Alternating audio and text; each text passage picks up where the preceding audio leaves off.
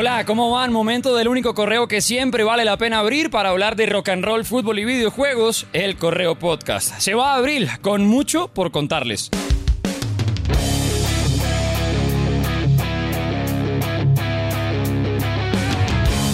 Rock esta semana celebramos el cumpleaños 71 del que fue fundador y guitarrista líder e incluso vocalista de Kiss, Ace Frehley, que más allá del desenlace con la banda, cuando daría un paso al costado para empezar, o bueno, seguir con sus proyectos en solitario, pues fue y seguirá siendo un ícono de la banda. Trabajó en los sonidos icónicos, fue fundamental con sus guitarras y ese estilo tan propio, y claro, le dio vida a uno de los personajes que siempre cobran vida en tarima.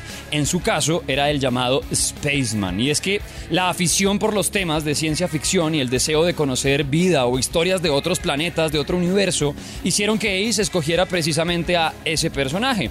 El hombre está convencido de la vida en el espacio exterior. Ace está seguro que alguien nos acompaña desde otras partes. Por eso al correo llegó una lista de algunos artistas que habitan este planeta rock y que al igual que Ace pues creen en los extraterrestres. Claro, el primero que siempre se vendrá a la cabeza es Tom DeLonge, el ex Blink 182 y hoy con Angels and Airwaves y sus distintos proyectos. Pues Tom desde siempre se ha dedicado al estudio de la vida extraterrestre. Incluso renunció a Blink 182 también en parte para dedicarse con más tiempo al tema. Y como él dijo, pues a lo que es estudiar también nuestra historia para meterse hasta en terrenos como lo que puede esconder un gobierno, decía Tom DeLonge. Su compañía a eso se dedica, tiene una empresa en la que ya hay especialistas y un personal muy preparado para la investigación y para la publicación de estas imágenes de estos fenómenos. De hecho, en 2019, el Pentágono confirmó que algunas imágenes salidas de esos estudios y que la compañía de Tom DeLonge publicaba pues eran reales, de ovnis o UFO en inglés. Al fin y al cabo, objetos voladores no identificados. Y pues, cómo no recordar Aliens Exist y esos cuentos siempre con Blink 182. En la lista también llega Matt Bellamy, el cantante de Muse, que se declaró creyente de los extraterrestres. Y además contó una historia de cuando supuestamente fue abducido. Dijo que un día, manejando por la carretera muy tarde y muy de noche, vio como una luz alumbraba un bosque y pues que no era normal porque hacía que pareciera que fuera de día. Y ya era, como les decía, pues muy tarde en esa noche. Y de pronto, dice Matt, se despertó en la casa, en la sin recordar nada ni de cómo había llegado, ni de cómo había conducido, nada. Dijo, a mí me jalaron, me subieron, me robaron. Aunque después salió diciendo que podía también ser culpa de algo que se había fumado un par de horas antes.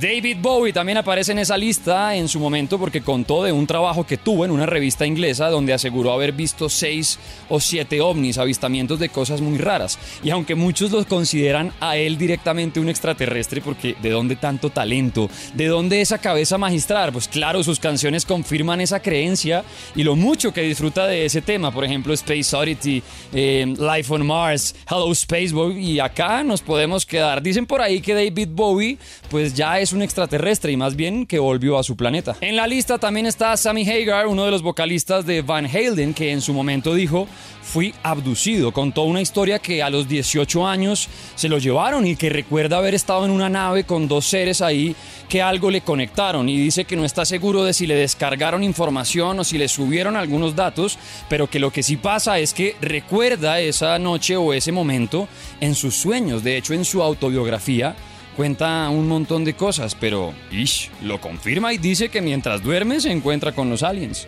Jimi Hendrix dijo que vio un alien en su patio y por ejemplo también la historia de Elvis. Su peluquero y también consejero espiritual contó que el rey tuvo supuestos encuentros telepáticos con aliens cuando era niño y que compartían visiones, entre ellas una que incluía a Elvis del futuro, que se veía más grande con un traje blanco y además contaba el mismo estilista de Elvis que la noche que nació Elvis pues su padre vio un objeto volador no identificado. ¿Será que ahí llega la explicación del rey? ¿Será que ahí fue donde llegó? ¿Y ustedes qué? ¿Creen en los extraterrestres o piensan que estamos solos en el universo?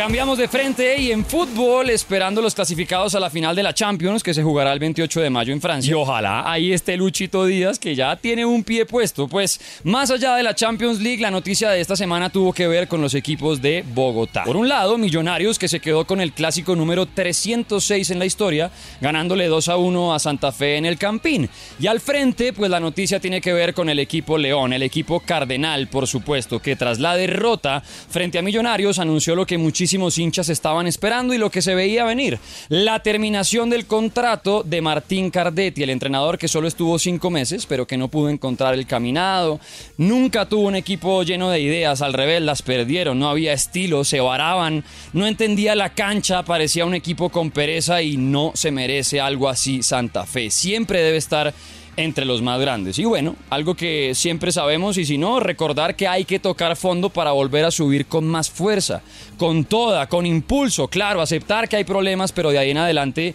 salir a ver cómo lo solucionamos. Y bueno, llegó una buena decisión, algo de experiencia y amor por el club, porque mientras tanto anunciaron desde Santa Fe que el director técnico encargado con el que ya el club ha sumado algunos entrenamientos y demás, pues es Agustín Julio. Claro, han llegado un montón de hojas de vida y se habla hasta el momento que se graba este episodio del Correo Podcast de nombres como el del Bolillo Gómez, de Luis Amaranto Perea, de Alexis García. Habrá que esperar. Lo cierto es que llegará alguien con ideas y ojalá también un plan de recuperación, porque Santa Fe siempre debe estar peleando entre los primeros puestos, con categoría, con fútbol, respetando la camiseta y también respetando a los hinchas, que siempre van a estar defendiendo la historia cardenal. Y antes de despedirnos, claro, videojuegos. Siempre los videojuegos. Un par de noticias de este mundo que tanto nos gusta. Por un lado, para los usuarios de PlayStation llega mayo y también los juegos que se pueden descargar gratis desde PlayStation Plus. La principal novedad, FIFA 22 para PlayStation 4 y PlayStation 5. Un juego que casi está en 60 dólares que no tiene actualización gratuita para PlayStation 5. Es decir, si usted la compra en PS4 tendría que comprar la edición de PS5.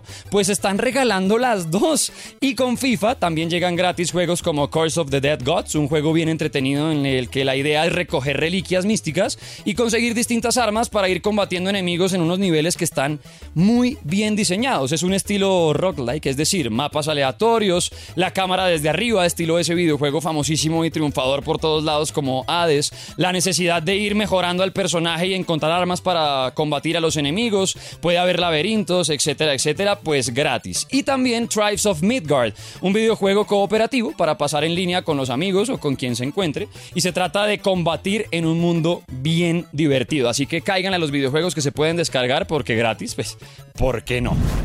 Another soul fouls my temple with every step. Tell me, pretender.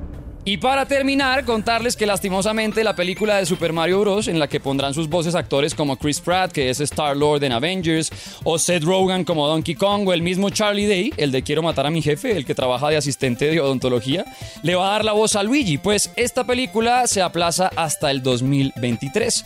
Así lo confirmó Shigeru Miyamoto, el diseñador y productor de videojuegos de Nintendo, que dio a conocer la noticia y no dio mucha más información. Lo que sí dijo es que después de consultarlo con su asociado en Illumination, con Chris San, pues habían decidido trasladar la película para abril del 2023. Nueva fecha para encontrarnos con ojalá una cinta que sea épica. Y pues ya sabemos que tendrá muy buen humor con semejantes actores, obvio. Se nota que van a tratar con delicadeza porque si hay que aplazar, pues por algo será, seguro.